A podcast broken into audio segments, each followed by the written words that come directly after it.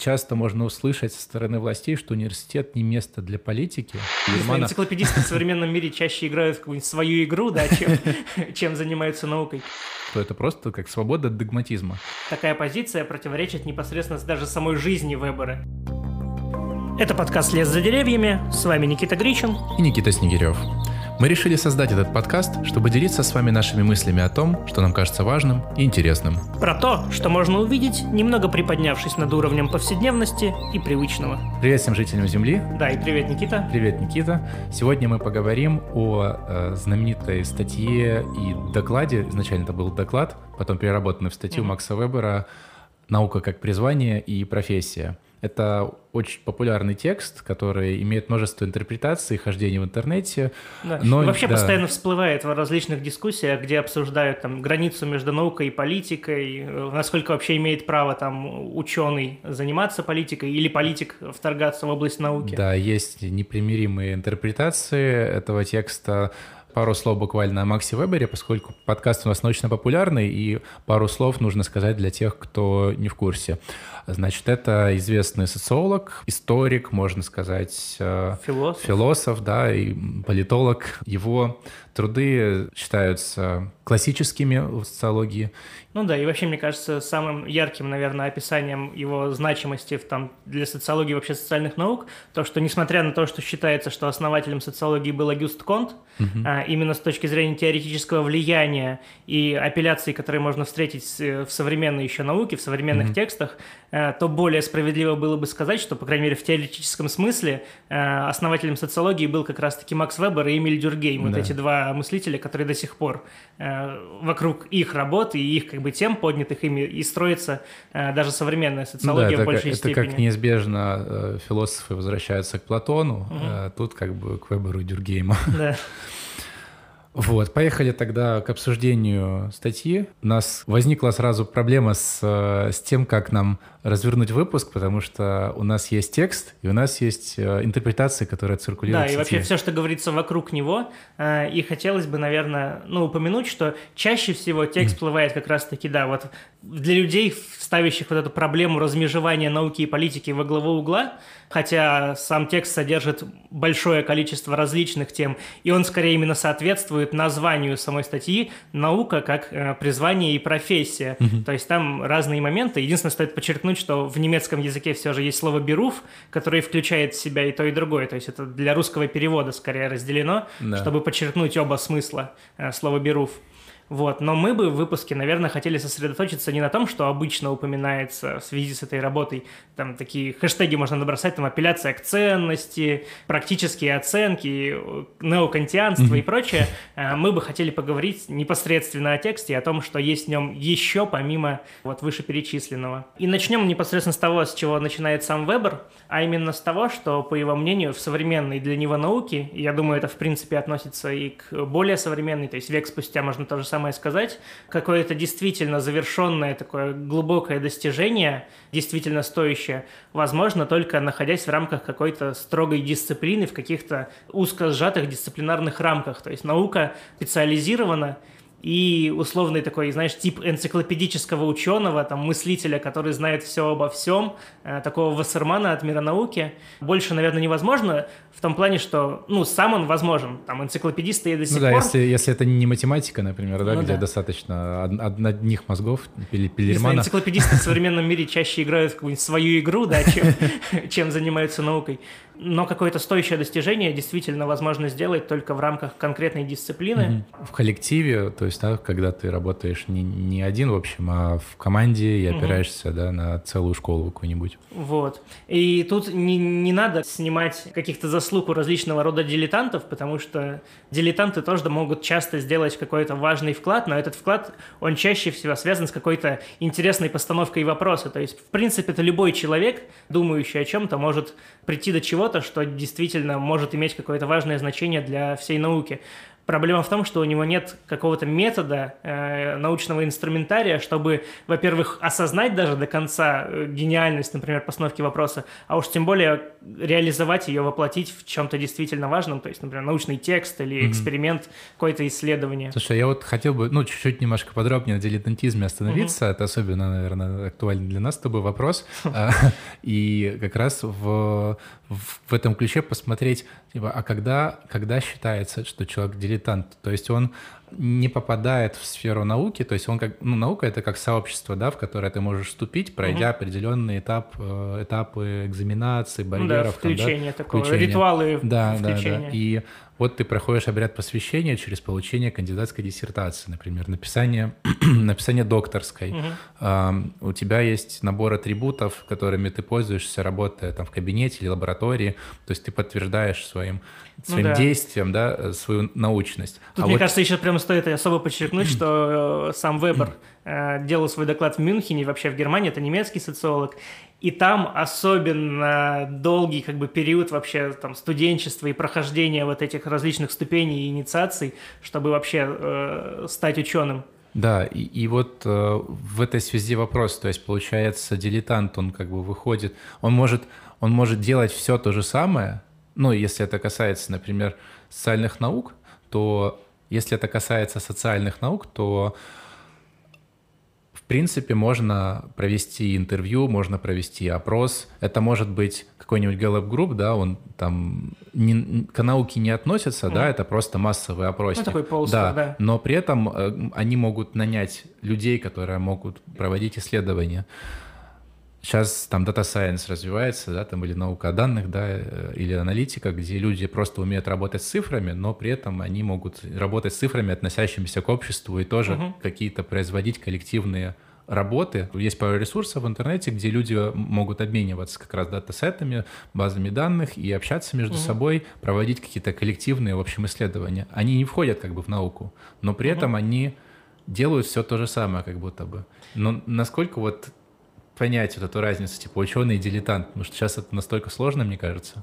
Ну да. Ну и вообще, в целом, мне кажется, ты еще упустил там целую сферу там типа журналистики. Да, и журналисты да, да, очень точно. часто могут делать какие-то расследования, которые... Э, Не уступают совершенно. Да. Кстати, это, этот вопрос, э, я помню, у Латура еще был, он, кажется, рассматривал. Бруно Латур, это французский социолог, вот современный, он писал как раз про, чем отличается социолог от журналиста. Не буду сейчас пересказывать, это, может быть, потом, потом расскажем, тоже угу. довольно интересное наблюдение. Вот, ну и ответ на этот вопрос, по крайней мере, с точки зрения самого выбора, кроется как раз-таки скорее в целях и вообще в ценностях на которые опирается и которыми живет человек, который чем-то занимается. То есть, например, для различных э, там, дата-сайентистов, которые ну, просто участвуют, например, в хакатонах или там обмениваются какими-то проектами на гитхабе или что-то такое, их чаще всего интересует не поиск какой-то истины и служение этой истины, mm-hmm. и служение там, Богу науки как само по себе. Э, это может быть просто интерес или там желание развиться там, в области data science. Могут быть различные мотивы, мотивы. Э, не просто... обязательно связаны с да, наукой. Не обязательно но, но, но это не наукой. противоречит, что они как бы и могут быть связаны. И могут быть, а могут быть даже принести вклад, который больше, чем у ученого, который там всю жизнь посвятил тем, что занимался чем-то на кафедре, ну, да. и в итоге есть как бы ученые, которые всю жизнь этого посвятили, но так ничего и не добились. Это как бы одно. Дальше выбор переходит к такой э, немножко мистической, но для него очень важной характеристике научности. Это такая страсть, то есть человек, в том числе, вот возвращаясь к этому же вопросу, человек, который занимается наукой, должен, во-первых, заниматься самой наукой, а во-вторых, делать это со страстью, то есть, знаешь, такой жадный поиск истины самой по себе, просто потому что хочется добиться именно его. Угу. Вот, и без страсти, ну, никакая наука по выбору невозможна. Слушай, а вот а, он перечисляет там набор, то есть того, чем наука не является, он как бы так разворачивает, то есть вот есть, например, искусство, угу. есть э, человек, который творит э, что-то в сфере искусства, а есть ученый. Они как бы могут быть схожи тем, что они оба там погружены в свой объект, что они поглощены вот этим процессом творческим, но при этом наука не искусство, угу. потому что и там он перечисляет. Ну, Потом, да идет про этику, потом идет про политику, потом, ну, то есть он какие-то перечисляет пункты, чем она не является. Что это не является стремлением к счастью, что это не является поиском Бога. Я бы вообще разбил, мне кажется, сначала он условно спорит с типичными представлениями о науке. Да. Э, самым ярким, наверное, в тексте примером является то, что есть такое мнение, что ученый, он сидит в своей лаборатории, там у него штангенциркуль, э, линейка, какие-то таблицы с логарифмами, э, записи, mm-hmm. там доска с формулами на стене, и он сидит и вечно что-то высчитывает, и как будто научный поиск — это тут такое сухое э, решение какой-то математической задачи, mm-hmm. и когда он сможет чисто сухим таким рациональным методом решить задачу, словно и будет вот этот тот самый результат э, научной работы, научного поиска. Mm-hmm. Тогда как в действительности, и почему, собственно, он говорит о страсти, все происходит не так. И чаще всего, например, какая-то научная идея, какое-то вдохновение, что-то, озарение, там, инсайт приходит, когда ты, например, сидишь и раскуриваешь на балконе сигарету. Ну да, лежишь в ванной. Лежишь в ванной, гуляешь да, там с просто собакой. и идешь, например, гуляешь там пешком. Кстати, вообще современные исследования подтверждают, что ходьба вообще активизирует э, некоторые процессы Да, э, мышления. улучшает, да, когнитивные, в общем, функции. Вот, поэтому не мудрено. Э, И, естественно, как бы перед инсайдом, инсайду предшествуют там как раз-таки долгие сидения в лаборатории с этими логарифмами. Да, да. Э, Но они не связаны напрямую, а ни одно вытекает из другого. И ни ничего не ограничивается только одним. Также и просто тупой страстью тоже ничего особо не достигнуть. Нужно как-то совмещать эти два элемента. Если Вот. вот идти по этому списку, чем наука не является, как будто бы не, э, ну, он как-то непрозрачно об этом пишет, довольно туманно, то есть как будто нет, нет позитивного утверждения. Мгм. Ну, нет, он постепенно развивает разные мысли. А, Если все-таки говорить о каком-то отличительной прям черте, все-таки он, мне кажется, ее выводит. Отличительную черту, например, э, науки от искусства. Э, Он говорит о том, что наука вплетена в такую сеть и общий процесс, который там уже тысячелетиями идет, Мгм. по крайней мере, в западной части ев- евразийского континента. Это такой процесс рационализации, интеллектуализации, и в целом он маркирует его как прогресс. То есть наука — это всегда что-то прогрессивное. Собственно, ученый, занимающийся наукой, как это странно бы не было, он сидит и говорит, что да, вот все поколения до меня э, мыслили, чтобы я, сидя здесь, как бы пафосно это сейчас, да, не звучало, Да, да. Они мыслили для того, чтобы я пришел к вот к этим-то определенным выводам там в той-то части своего текста, но также я понимаю, что Я те, кто придет за да. меня, ну, после меня, они также переосмыслят меня и, может быть, выкинут за борт. э, И поэтому как бы любая научная, любое научное высказывание, оно не последнее. Ну да, Ты наука, будешь- она устремлена в бесконечное будущее, Мгм. и он просто, он как бы это делает позитивное утверждение, а потом говорит, что устремление в бесконечное будущее, оно бессмысленно. Ну, это да, это уже потом. Но, например, в искусстве, просто к чему этот пример, да, про то, что наука вплетена в прогресс, искусство, например, не вплетено в прогресс. Невозможно сказать, что, например, Ван Гог там лучше как какого-то Ну да, да, э, искусства Ренессанса. Да. объективно. Это просто абсолютно разное искусство, апеллирующее к разным вообще материям, и странно было бы их сравнивать, что прогрессивнее Да. другого. Э, там Что, есть другие... что, на- что наоборот можно сделать э, с научным знанием. То есть Да. сказать, что одна теория прогрессивнее, другой условно прогрессивнее, ну, в его терминах, да. Да, тут, кстати, стоит обозначить, что это исключительно позиция Вебера, потому что даже сама прогрессивность науки тоже потом многими ставилась ставится- под сомнение. да, да. И если дальше двигаться, ну, что там, наука — это не путь к истинному бытию, там, или не путь к э, истинной природе. Да, Вот и тут как-то не очень... упаси, упаси Боже, не путь к Богу, Да, потому да. что многие теологи, там, э, предшествующие ему, рассуждали э, о науке именно как в категориях поиска истинного Бога. Но это, это еще более-менее понятно, но вот как-то не очень было понятно про, типа, стремление к истинной природе или Мгм. к истинному бытию. Ну, то есть ты как бы стремишься к нему в любом случае. Ну, то есть ты как бы, когда познаешь истину, как бы предполагается, что истина, она должна по касательной где-то проходить быти- с бытием, если там по Хайдегеру идти, то, ну, просто бытие — это один из таких фундаментальных его, его философских категорий, которые он разрабатывал.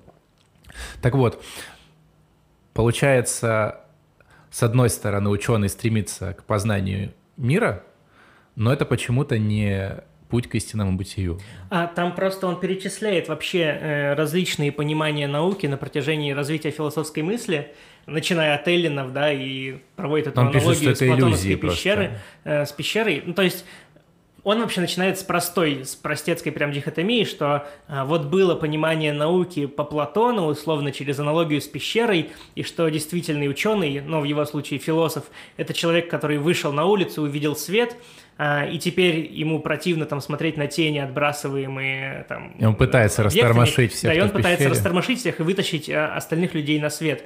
То есть, по факту, э, за тенями, за какими-то эфемерными абсолютно сущностями увидеть ту самую вот истину, Объективную картину, э, закрепленную в понятии. Да. Вот. Э, С другой с стороны, другой да. стороны, есть современная молодежь, и вот это довольно странное, да, Ему против- противопоставление, что ты, с одной стороны, сравниваешь платоновское понимание с просто с обыденным э, представлением современной ему молодежи. Э, и оно заключается в том, что как раз-таки ученые занимаются какой-то словесной эквилибристикой, закрепляются в каких-то понятиях, которые, ну, просто условные Могут быть идеальные любыми типы, другими. которые вот в книжках написаны, но не имеют к жизни и вообще к реальности никакого отношения, потому что поэтому как раз-таки и истинный там поиск настоящего Да, чего-то, да, да, да. он идет прям в разрез Да, в другую да. сторону от науки. И, и ш- стоит заметить, э, это как раз период э, вот на рубеже, да, между двумя войнами, тогда Германия, ну, как бы особенности молодежь, ударилась в мистицизм, Мгм. и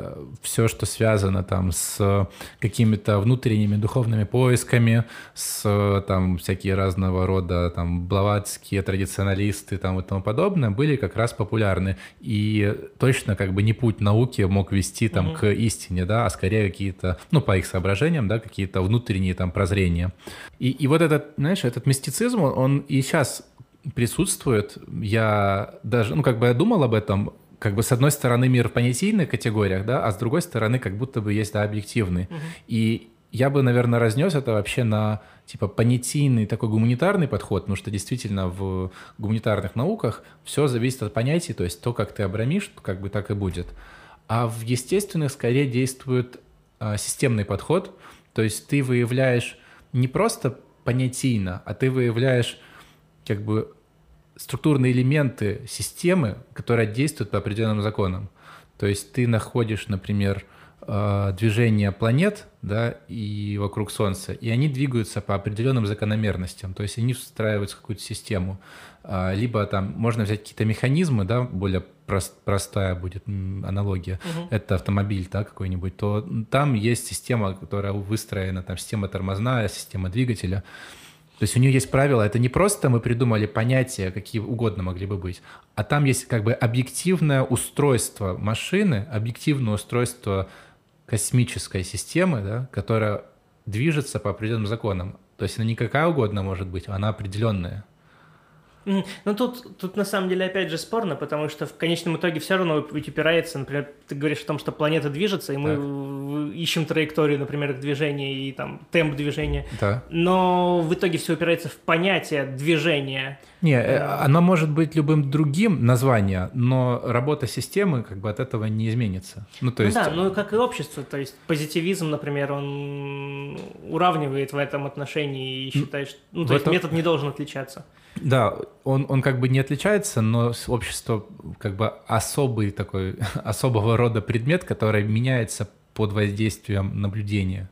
То есть Мгм. ты можешь сделать выводы об обществе, озвучить эти выводы, и оно, приняв по умолчанию эти выводы, начнет как-то действовать согласно им. И тогда да, начнет меняться. эффект, да. да. Э, Вот.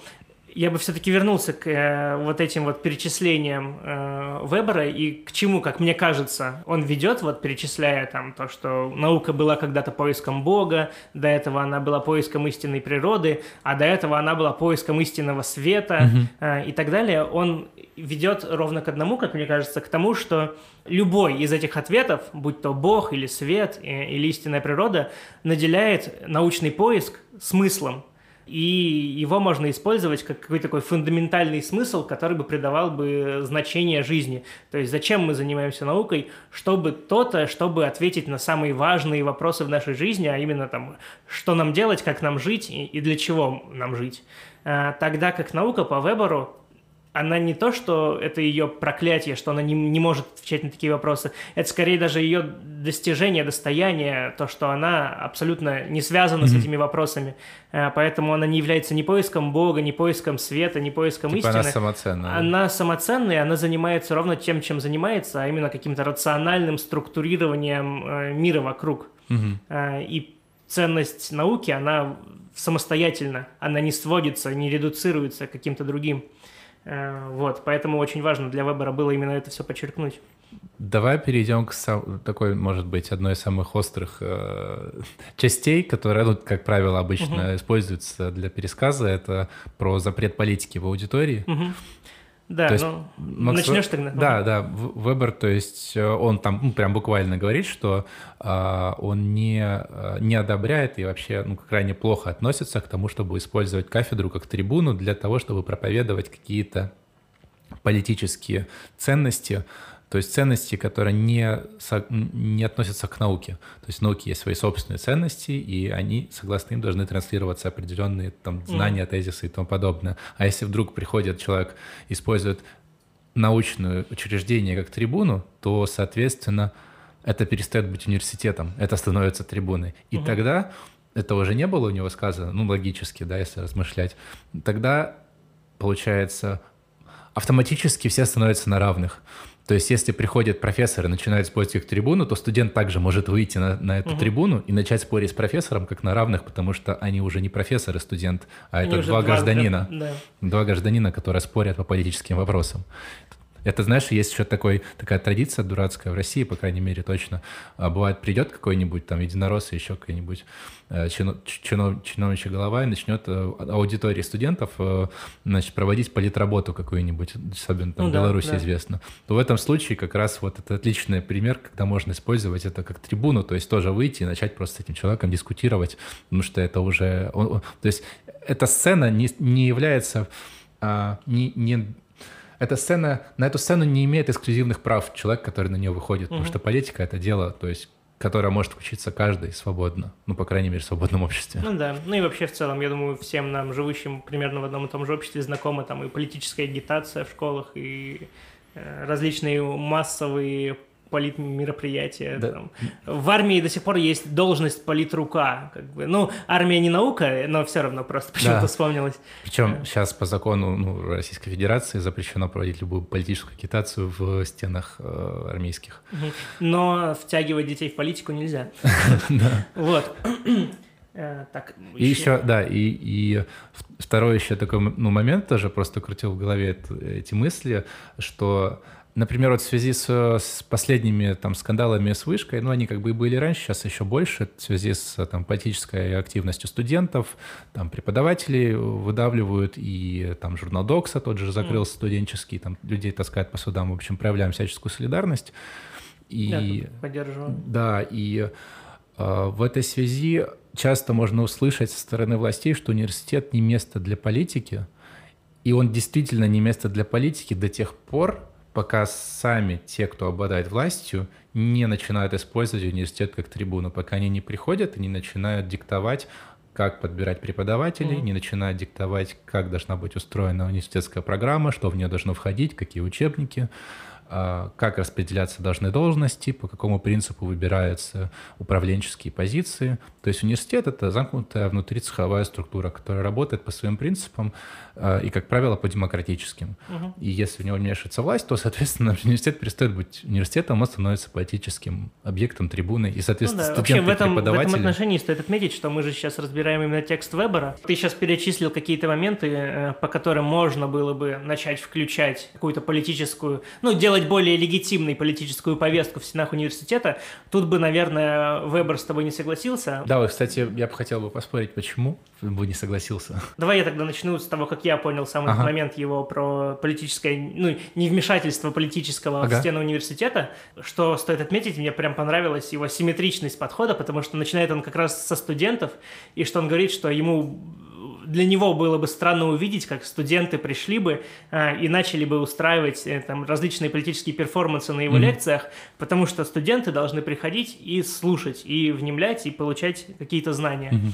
И со своей стороны преподаватель также не имеет никакого права добавлять политической повесточки как бы в свои лекции или свое мнение, свою ценность, потому что, а тут особенно прям вот надо держать в голове немецкий контекст академической, как бы, э, академических стен, mm-hmm профессор должен вещать, студенты должны сидеть и слушать, и поскольку студенты это такие немые, по крайней мере, пока они находятся в аудитории. Ну, еще э, тот период времени. Да, да, да. да. Э, немые существа, которые должны сидеть как бы с конспектом и вести его на протяжении там часов, пока я должен рассказывать. И поскольку студенты находятся в той ситуации, когда э, они как бы заинтересованы в получении образования, чтобы там либо построить карьеру, что-то еще, ну, то есть они туда пришли mm-hmm. не просто так, то они находятся в условно уязвимом положении, потому что нету человека, который в стенах университета мог бы поставить под вопрос то, что говорит ученый, mm-hmm. ну, преподаватель.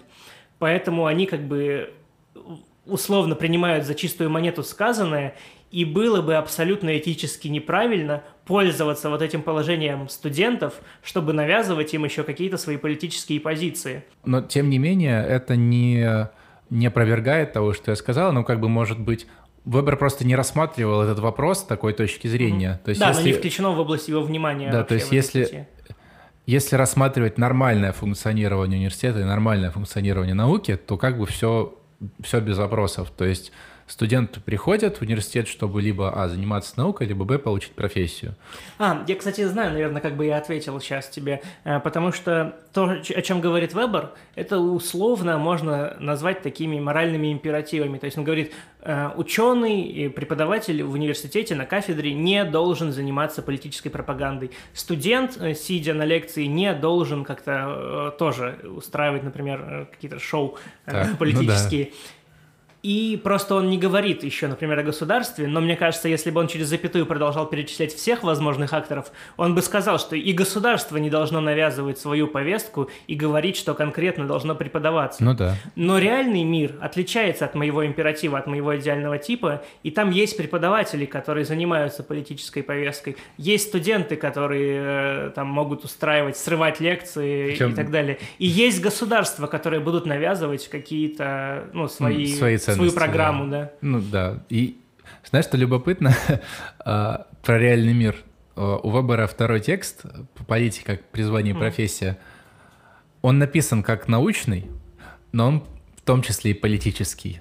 Ну, то есть он все-таки не оказывается полностью не проповедником. То есть он угу. говорит, что я против того, чтобы выдавать научные мысли, а, выдавать политические мысли за научные, но не знаю, отдает он себе отчет или нет, но поскольку он плотно этим вопросом занимался, наверняка отдает себе угу. отчет, что в него текст, его текст включены все-таки тезисы, которые прямо относят к его политической позиции. То есть угу. он там, ему не нравится социализм.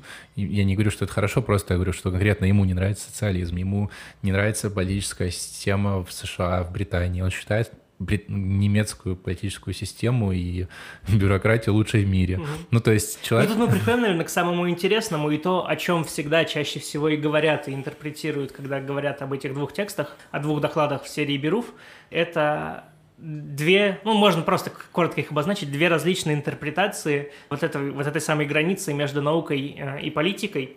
И стандартная, ну, более такая классическая интерпретация, которая там доминирует э, в США и пришла потом mm-hmm. во многие страны, она как раз-таки очень строго говорит о том, что Вебер считал, что наука – это там замкнутая ценностная система, политика – это отдельная замкнутая ценностная система, и наука должна быть чистой от всех других ценностных систем, которые не являются только научными, поэтому никакой политики не должно быть э, в стенах так, университета. проговорим, э, ценностная система науки – это рационализм, угу и э, ну, это то есть ну, это поиск истины, использование да, метода, это логически строгое рассуждение, да, то есть это как бы вот внутренние внутренние ценности науки, и они как бы всегда должны быть в приоритете, угу. ну что предполагается. Вот и поэтому да, вот наука должна быть чистая от э, всего, что не является наукой, и так же как и политика должна быть чистая от всего, что не является политическим.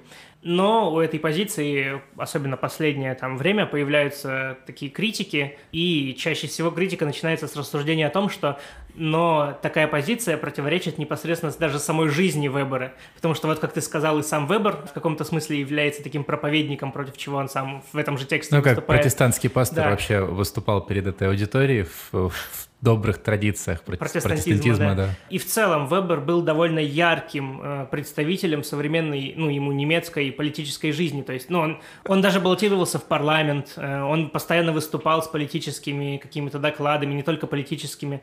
Поэтому странно было бы считать, что Вебер не понимал, что он как бы пропагандирует одно, а сам занимается прям радикально другим, то есть абсолютно другим. Но, возможно, все дело не в том, что выбор настолько там лицемерный, либо двуличный там человек, или у него раздвоение личности. Скорее всего, вот это вот строгое понимание выбора не совсем правильное. Тогда как, ну, более современная трактовка говорит о том, что вот этот принцип апелляции к научной ценности, он скорее про то, что сам ученый, занимаясь наукой и там преподавая в университете, должен четко разграничивать, где он один человек, а где он другой человек, потому что полностью оставаться бесценной, да, полностью беспристрастная наука, то есть наука вообще не апеллирующая никакой ценности, невозможно. Знаешь, ну вот так- ра- разные трактовки, они, тем не менее, все равно упираются как бы в то, что, да, действительно, человек ценное существо, действительно, человек не может избавиться и должен осознавать просто в том, что у него есть определенные байс, типа определенные смещения в какие-то стороны,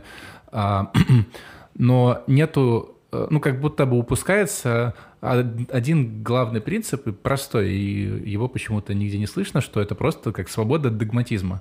То есть ты можешь исповедовать любые ценности, можешь очень страстно любить свой предмет исследования, но какие бы выводы у тебя ни получились на этот счет, попадая в научное поле, в научное пространство дискуссии, должен быть готов быть свободен от догматов, от своих выводов, от того, как ты оценил типа, результат своего исследования.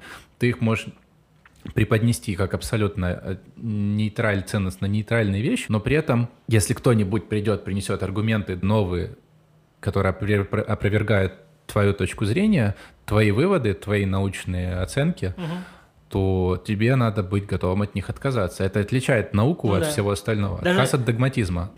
Э, И в этом, кстати, э, вот в том, что наука является таким условным местом, даже я бы сказал, можно каком-то пространственном смысле, э, где различные представители различных, например, идеологий, ценностных убеждений, там, политических и каких-то еще, э, могут сходиться, и наука это условно такая ценностная сфера, где, когда все игроки ее принимают, у них наконец-то находится область, где они могут начать разговаривать друг с другом. Потому что пока у нас есть там православный э, и католик э, и протестантист, они встречаются в обычной жизни, там, например, где-нибудь в очереди, в очереди за молоком, э, и они живут настолько в разных мирах, что диалог между ними зачастую невозможен, тогда как э, наука, особенно если прям принять ее ценность, там, рациональность научного метода, э, поиска истины, она позволяет сформировать такой мета-язык, на котором можно было бы оставить за дверью свои там позиции там как социалиста, как левого, как правого, как